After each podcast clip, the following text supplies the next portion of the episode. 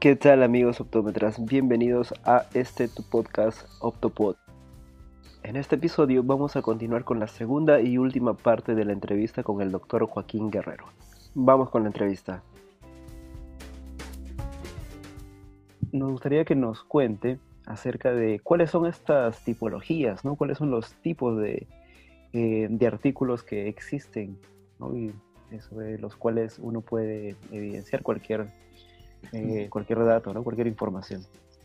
Ah, bueno, Ronald, pues ahí podríamos, la, esa clasificación formal de la tipología ya se ha abierto un poco más con el tema de, de, de, hecho, lo que estamos haciendo en este momento, el podcast, es un tipo de publicación. En este caso, eh, publicación, pues en este formato, ¿no? Que es formato ya audiovisual, en este caso audio. Eh, un video o un video tutorial es un tipo de publicación también, con la ventaja de que un video tutorial, pues tiene ya recursos visuales en los que yo puedo poner mapas mentales, organigramas, figuras, fotografías y apoyarme. Publicación, pues, como su nombre lo indica, no, no hay que asociarlo únicamente con un documento de letras y tablas y figuras. Este formato que estamos desarrollando es una publicación audiovisual. Eh, también lo son los blogs. Los blogs son formatos más sencillos, más espontáneos, menos formales. No por eso no por eso no merecedores de un buen lenguaje, de, de, una estructura también más o menos organizada de conceptos, pero ya en un lenguaje un poco más relajado. ¿no? Yo en un blog puedo hablarles de, oigan, les voy a, pues, a compartir un caso de una incrustación de un lente que vi esta semana. Entonces pongo la fotografía, cuento sobre el motivo de consulta, cuánto tiempo el paciente se estaba aguantando su problema, cómo lo detecté en la consulta, miren, aquí está la foto de lo que vi en la biomicroscopía, miren cómo procedí para retirarse. Eso es una publicación de un blog y una discusión explicando qué se debe hacer o qué no se debe hacer. Ya entrando en el terreno de los documentos formales, pues la tipología parte de los documentos de, de revisión teórica, que son los más sencillos, por decirlo de alguna manera. Sencillo no significa que no tengan trabajo. Sencillos porque no requieren mayores complejidades metodológicas, pero sí requieren lectura de muchas fuentes de origen. Eh, artículos de revisión son artículos en los que yo sistematizo la revisión teórica de un tema que está muy disperso y la concentro en un solo artículo en el que digo, voy a puntualizar de una vez por todas algo que está muy disperso, una clasificación de algo. Y según estos 40 autores que yo leí, eh, una clasificación homologada o normalizada sería esta, mía. Pero a partir de qué? De un trabajo de 40 autores que ya hicieron lo propio, pero que dejaron de información muy dispersa y ninguno se pone de acuerdo. Yo los pongo de acuerdo. Eso es un artículo de revisión, por ejemplo. Un artículo de, de, discusión se utiliza un poquito más en, en, ciencias sociales, se utiliza más que todo en ciencias humanas, en, en psicología, en derecho, no quiere decir que en optometría no se utilice. Yo, por ejemplo, puedo hacer un artículo de, discusión y, se caracterizan precisamente porque son para, válgame la redundancia, para crear una controversia o una discusión constructiva respecto a un tema. Voy a poner un ejemplo. Imagínense eh, algo que nosotros veamos muy, cerca, muy cercano o muy frecuentemente en la consulta. Hacer refracción bajo cicloplegia, sí o no. Ese es el tema que vamos a discutir. Y lo vamos a discutir primero porque no en todos los países se puede hacer cicloplegia. Segundo, porque la cicloplegia me toma mucho más tiempo y me afecta el volumen de atención de pacientes. Tercero, porque para yo hacer cicloplegia tengo que eh, analizar a cada uno de los pacientes porque a uno de esos, con esas gotas, yo le puedo producir un paro cardíaco.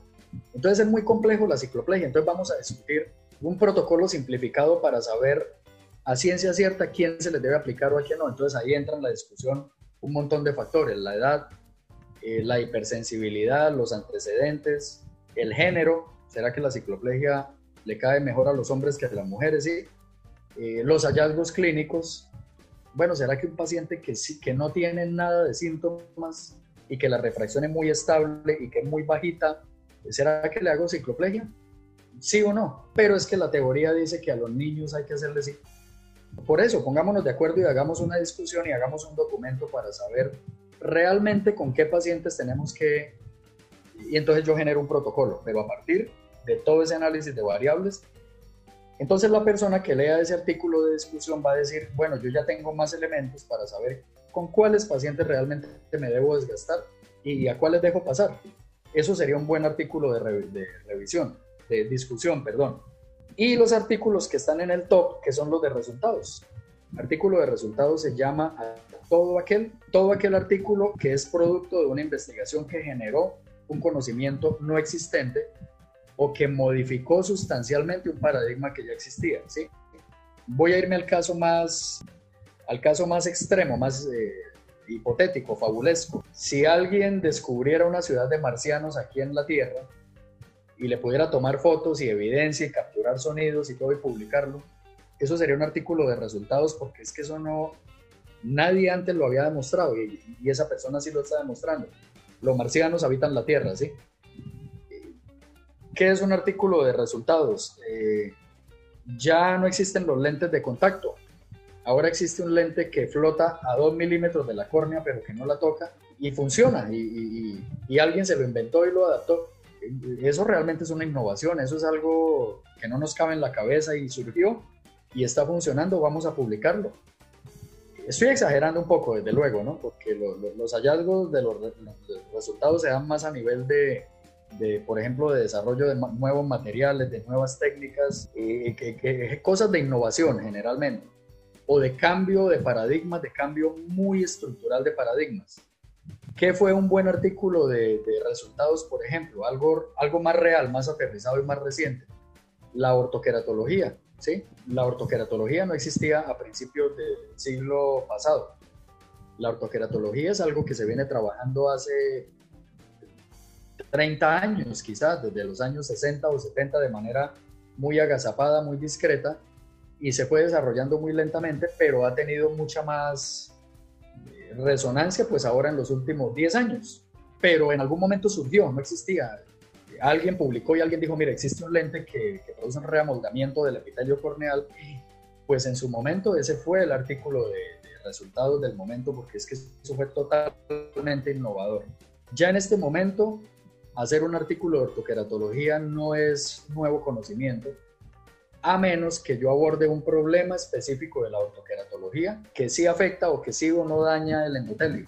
Eso sí serían resultados porque ahí ya estarían involucrados pacientes, estudios de casos, cifras, seguimientos, para yo decir sí o no dañan el, epitelio. Eso sí sería un artículo de resultados de un tema que es la ortoqueratología, que ya no es un tema de resultados, que ya es un tema viejo. ¿Sí? Listo, doctor. Eh, y ahora, ¿no? ¿Qué es lo que se necesita para publicar? ¿no? ¿Qué es lo que el, eh, es lo que el profesional, ya aterrizándolo ¿no? bastante a nuestro campo, qué es lo que necesita el profesional optómetro para empezar a publicar? Y quizás por ahí eh, también valdría la, pregunta, este, quizás por dónde empezar, qué tipo de artículo empezar a publicar para eh, agarrar confianza por ahí, como se podría decir. Vale, pues, pues Ronald, mire, esa, esa, esa, es la pregunta más difícil, ¿no? Así como hay otra, esa es la más difícil porque, porque también es cierto que no todos, no todos nacimos para publicar, sí, no todos.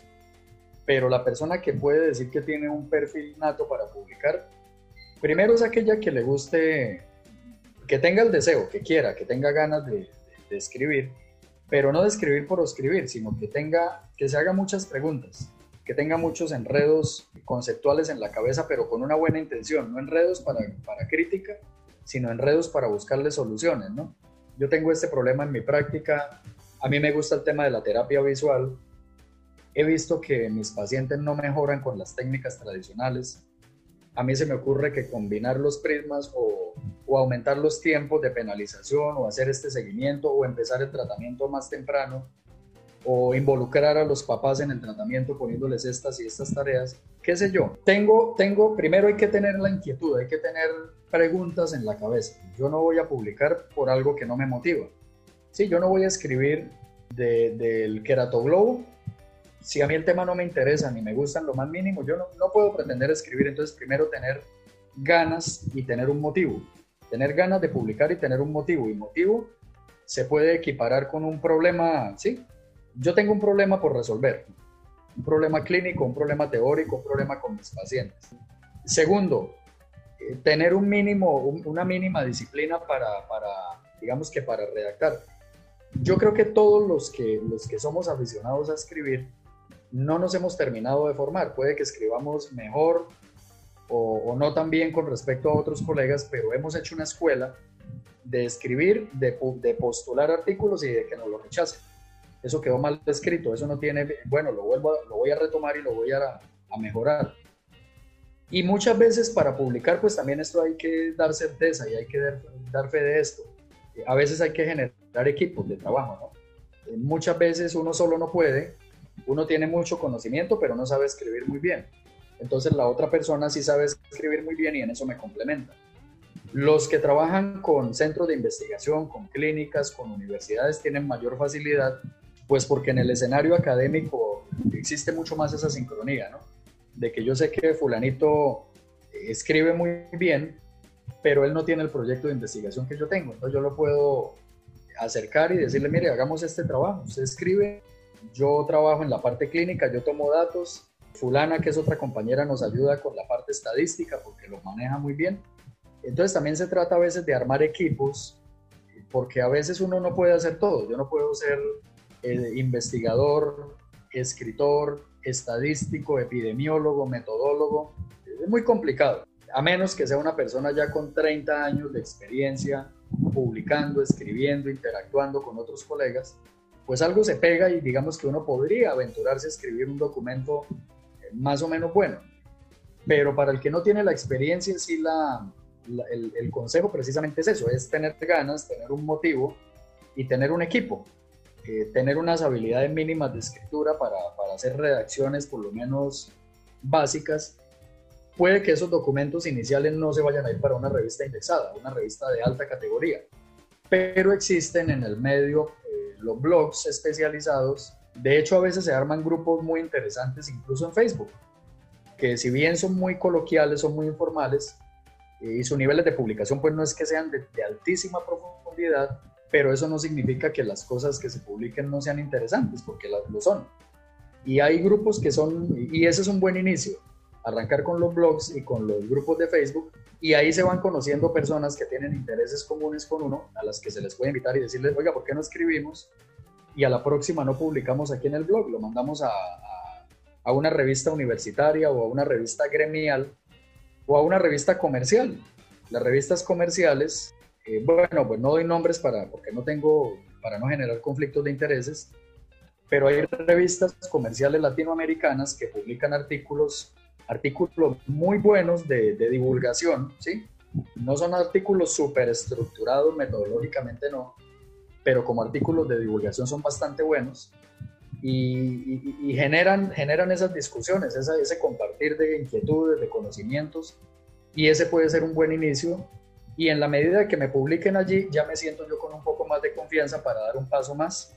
Y la próxima publicación ya no es una revista comercial, ya es una revista gremial o institucional. Y allí se va escalando hasta publicar en una revista científica, que es como la, la escala mayor, ¿no? Doctor, allí nos, eh, nos contestó parte de, qué actores serían los que intervienen en, alguna publicación, ¿no? Exacto, sí. O, quiere acotar algo más sobre esa pregunta en específica? Eh, no, no, Ronald, pues básicamente es que, dependiendo del calibre de la publicación que yo pretenda, el actor puede ser un autor en solitario, ¿no? Y de hecho, pues hay colegas que solitos tienen una buena retórica para escribir, hacen muy buenos ensayos y un buen ensayo, un ensayo bien escrito, planteando bien el problema, los argumentos y la, la parte conclusiva, como lo hablábamos dos o tres preguntas atrás, pues pueden producir un buen documento. Un buen documento en un blog puede ser una intervención de, de, dos o tres párrafos sencillamente, de 300 palabras, que es lo que cabe en promedio en una página de Word, y hay personas que escriben también que con tan solo eso hacen una buena entrada en un blog. Sí, nada profunda, nada metodológica, nada, no es que vaya a cambiar la, los, los, grandes paradigmas de la optometría, no, pero se hacen muy, buenas, muy buenos blogs. Así como, como un documento ya muy fuerte, muy estructurado, eh, financiado por un centro de investigaciones de una universidad total, pues seguramente ya va a ser un documento que ya no, no involucra a un autor, que por lo menos involucra a dos o tres autores o más, según el alcance y según la complejidad del proyecto. Eh, ustedes imagínense, un, por decir algo, miremos lo que se está publicando ahora del COVID, de las vacunas, y, miremos en cualquier base de datos un artículo publicado en los últimos 15 días. Eh, si uno va y mira la, la ficha catalográfica del artículo, uno se da cuenta que en ese artículo mínimo, mínimo hay cuatro o seis autores involucrados. Yo no puedo decir que Pedro Pérez, que está hablando de los últimos resultados de la vacuna COVID, en un análisis poblacional de 10.000 pacientes de Wuhan, China, lo hizo solo Pedro Pérez. Eso es mentira. Eh, están Pedro Pérez con otros 5, 6, 8 autores, y eso que ellos son los únicos que aparecen como titulares del artículo, porque seguramente detrás de la investigación están miles de personas que transportaron la vacuna, que se la aplicaron a los pacientes, que tomaron la muestra nasal, que, que son seis los que figuran en el artículo, es otra cosa, pero en esa investigación hay 10.000 personas involucradas. Entonces también sería un poco absurdo que el artículo estuviera titulado por una sola persona, ¿no? Entonces los autores van en, en la misma proporción de la complejidad del proyecto. Y es más, otro de los autores que participan en una publicación incluso puede ser un autor institucional. Puede ser que uno de los autores sea la Universidad de Santiago de Chile, porque, porque ellos prestaron sus laboratorios, pusieron dinero, fueron los que pagaron la nómina de los investigadores. Entonces, eh, pues ellos no lo van a hacer de gratis, ellos también quieren reconocimiento, por, porque igual sin esos laboratorios y sin esos recursos, igual la investigación no se hubiera desarrollado. Entonces ahí hay los actores pueden ser personas, pueden ser instituciones, ¿sí? Y dentro de esos actores, muchos de ellos con diferentes perfiles. ¿Cómo hago yo en, una, en un estudio de una vacuna si en el equipo de investigadores no hay un epidemiólogo? Pues yo creo que esa, esa publicación no tiene mucha credibilidad, ¿no? o en un estudio de mercadeo de servicios de salud y optometría, si en ese estudio no hay por lo menos un administrador de empresas o un experto en marketing. Pues si no lo hay, el estudio yo creo que, puede ser dudoso, ¿no? Porque según el objeto de estudio tienen que haber personas con cierto perfil allí dando credibilidad a ese trabajo. Eh, entonces, doctor, ¿usted qué recomendaría? ¿Empezar a publicar eh, quizás eh, en alguna institución, publicar de forma independiente, ¿no? Si es que uno quiere empezar, empezar a publicar, empezar a investigar. Pues una, una buena manera de, dependiendo de donde uno, uno autónomamente se ubique, en qué nivel se ubique, ¿no?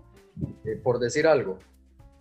Em, quienes, quienes no quieren o no tienen una intención de publicar formalmente, una buena manera de interactuar uno y de, trabarse unas discusiones eh, para manejar un poco más los conceptos y, eh, las tendencias y esto es la participación en los blogs, pero en los buenos blogs, ¿sí? Eh, bueno, no los blogs esos en los que empezamos a entrar y a poner memes, no, sino blog de discusión, de discusión académica y de discusión científica. cada vez hay más profesionales juiciosos que no están muy interesados en publicar en una revista científica, pero arman buenos blogs eh, bien sea en Instagram o en Facebook o en, o en, las páginas o en sus, propias, en sus propios blogs. Eh, eso puede ser un buen ejercicio de, de, redacción y de escritura, ¿no?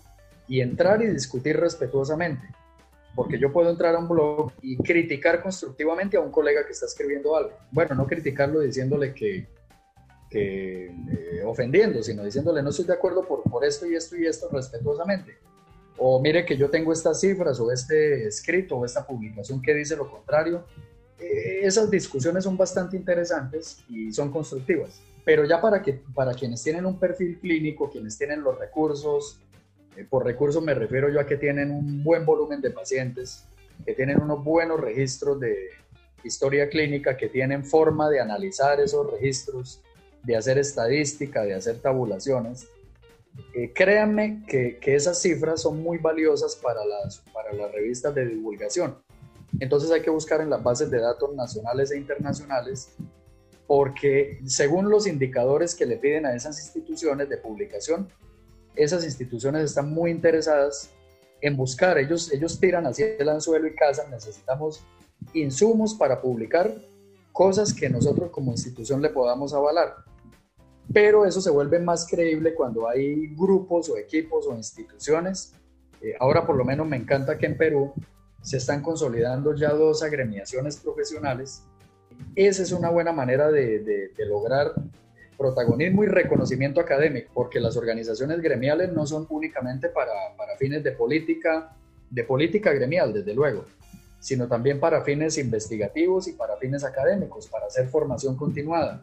Y una buena manera es desde estas organizaciones tomar el liderazgo para decir, eh, colegas, queremos hacer este perfil epidemiológico, los colegas que tengan datos, eh, ajustémoslos a, a, estos instrumentos que hemos diseñado unifiquemos los reportes, háganoslos llegar y hagamos las publicaciones de manera conjunta con todos los profesionales involucrados y se empiezan a disparar en cuanto a credibilidad académica. ¿sí? Acuérdense que, que estas organizaciones tienen ese fin académico también, no son solamente políticas.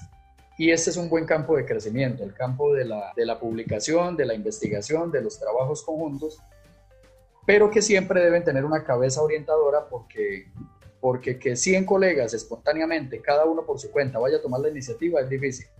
Cuando hay una cabeza que dirige eso y que llama al orden y que dice hagámoslo de esta manera, por ahí sí se puede. E-, esa sí es la manera de hacerlo.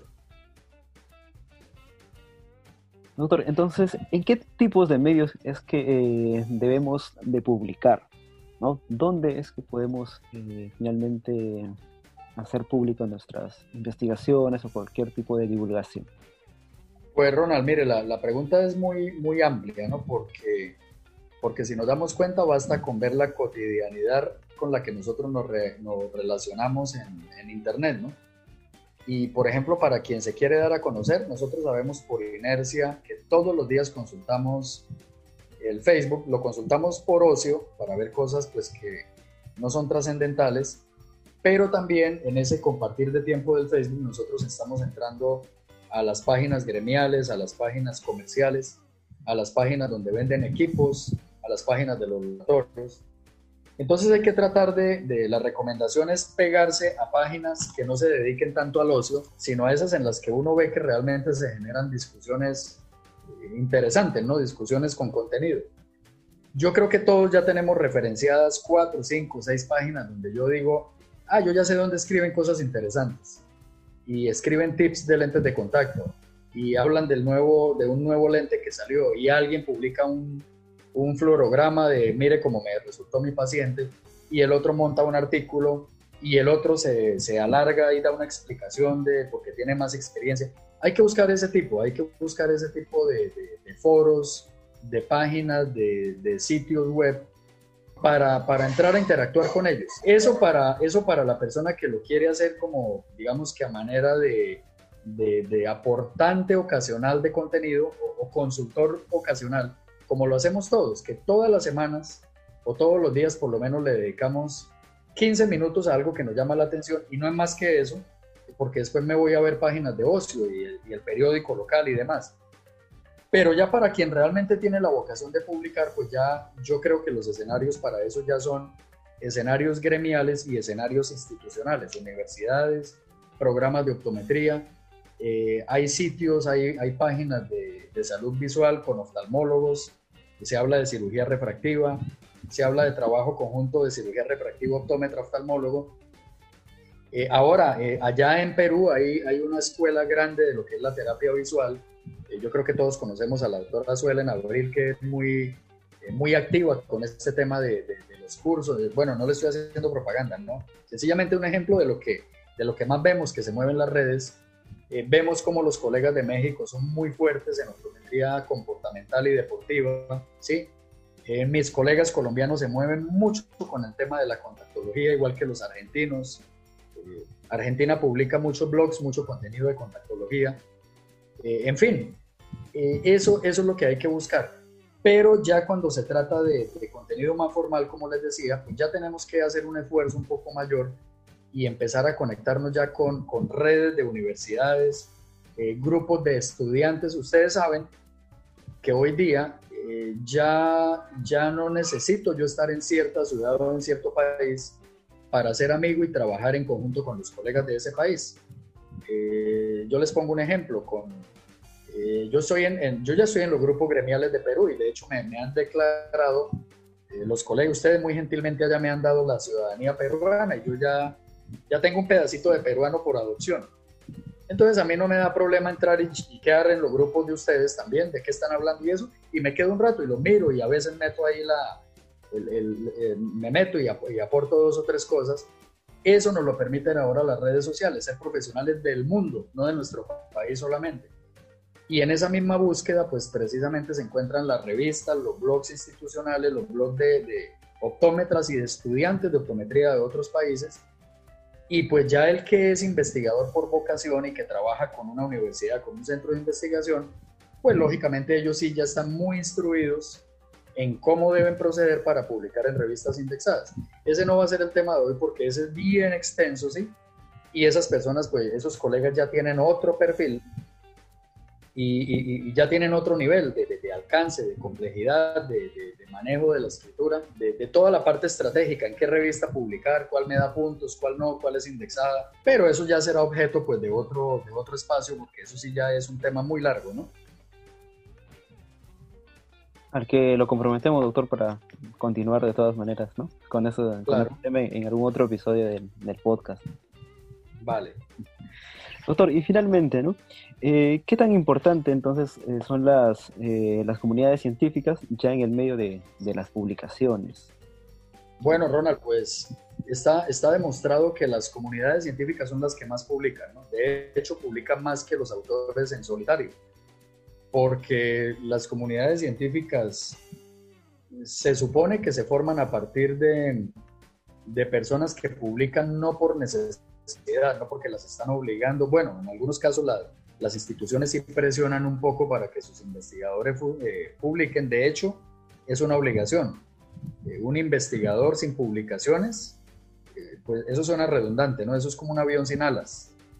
¿Usted es investigador? Sí, yo soy investigador. ¿Cuántas publicaciones tiene? Ninguna. Bueno, entonces, ¿por qué se hace llamar investigador si usted no le ha participado nada a la comunidad académica? Investigador es sinónimo de publicador activo, o de sí, no hay otra forma, ¿no?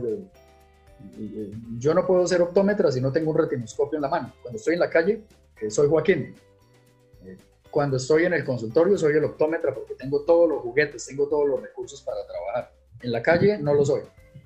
Entonces, las comunidades eh, científicas precisamente son son entes conformados por personas con intereses investigativos comunes, generalmente pertenecientes a instituciones educativas o investigativas o particulares o laboratorios privados, cuyo interés es desarrollar el conocimiento en un área específica.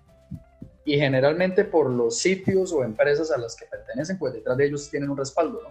Un respaldo con recursos, con un salario, una contratación, unos laboratorios, viáticos, eh, personal a disposición de ellos.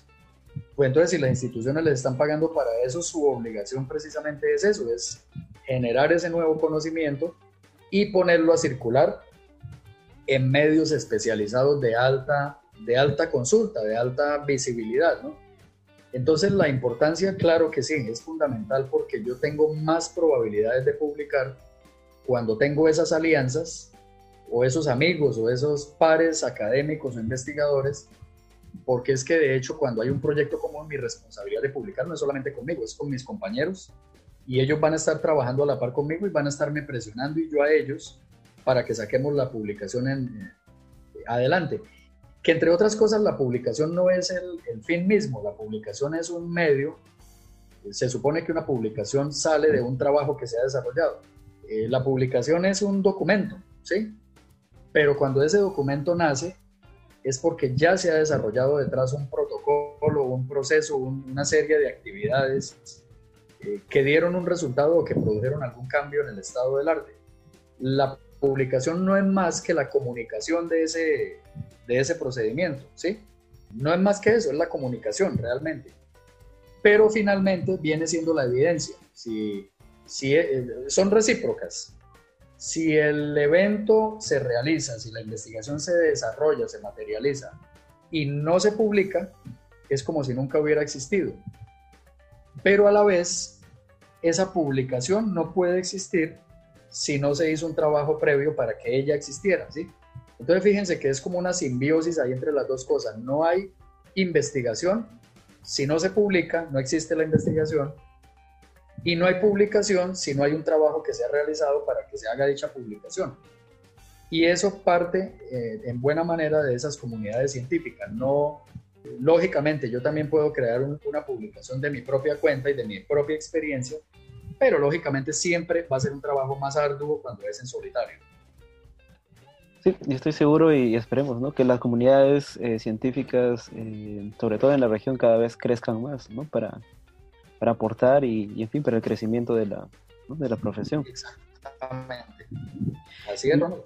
Y ya llegando eh, a la parte final, entonces, doctor, ¿cuáles son los proyectos en los que usted actualmente está este, enfocado? ¿no? A ver si nos cuenta un poquito más sobre ello. Ah, bueno, no, el proyecto mío, el proyecto de, de casi tiempo completo es el, de la, el del perfeccionamiento de las publicaciones. Yo, yo trabajo de lleno ahora, o casi de lleno, porque también ejerzo la parte clínica, pero se puede decir que estoy casi medio tiempo trabajando con la parte editorial y la línea de trabajo nuestro es la revisión de contenidos, la revisión sistemática de contenidos. Y de hecho nuestro, nuestro nuestro libro más fuerte, que es Optometría Clínica, es un libro que ya tiene casi 20 años de trabajo, cumple en el 2022, ya llevamos 18 años trabajando en el proyecto, el proyecto ya tiene tres ediciones, la última edición fue 2019 y 2020, porque ahora en, noviembre ya está en circulación para América Latina el tomo 2 de Optometría Clínica, y muy seguramente dentro de un año viene un tercer tomo, que es el de Evaluación Clínica y Manual de Procedimientos. Ese es un libro de, de corto plazo, ese libro quizá va a salir como en un año largo. Eh, pero el, digamos que el enfoque nuestro es que, que en la medida en que el estado del arte siga cambiando en todas las especialidades de la optometría, el libro va a cambiar y se va a robustecer. Y cada edición sucesiva lo que debe garantizar es que, que Optometría Clínica es la obra de referencia latinoamericana con los contenidos más actualizados y más completos. Y por eso les contaba eso, precisamente que el trabajo y los escritores que están detrás del libro y el equipo editorial y los impresores, eh, pues ya tenemos un trabajo de medio tiempo solamente dedicado a esa obra. Y que la obra, en la medida en que Dios permite y sigamos con vida, pues seguirá renovándose cada dos años aproximadamente, saliendo una nueva edición, la cuarta, la quinta, la sexta edición y así sucesivamente. Eso es el, digamos que el culmen ahora, la, el, principal proyecto, además de otros que están trabajándose tras bambalinas allí en, en innovación, pero que quizá queremos dar mucho de qué hablar con Optometría Clínica, que en este momento está en su tercera versión, su tercer volumen. Así es, y bueno, no hay duda de la, ¿no? de la calidad del, contenido de, los textos y estaremos seguramente atentos a, las, a las últimas eh, ¿no? a las últimas publicaciones a la última edición eh, de la segunda parte del texto del texto de optometría clínica. Doctor vale, entonces eh, muchas gracias ¿no? por haber compartido este tiempo valioso con, con nosotros.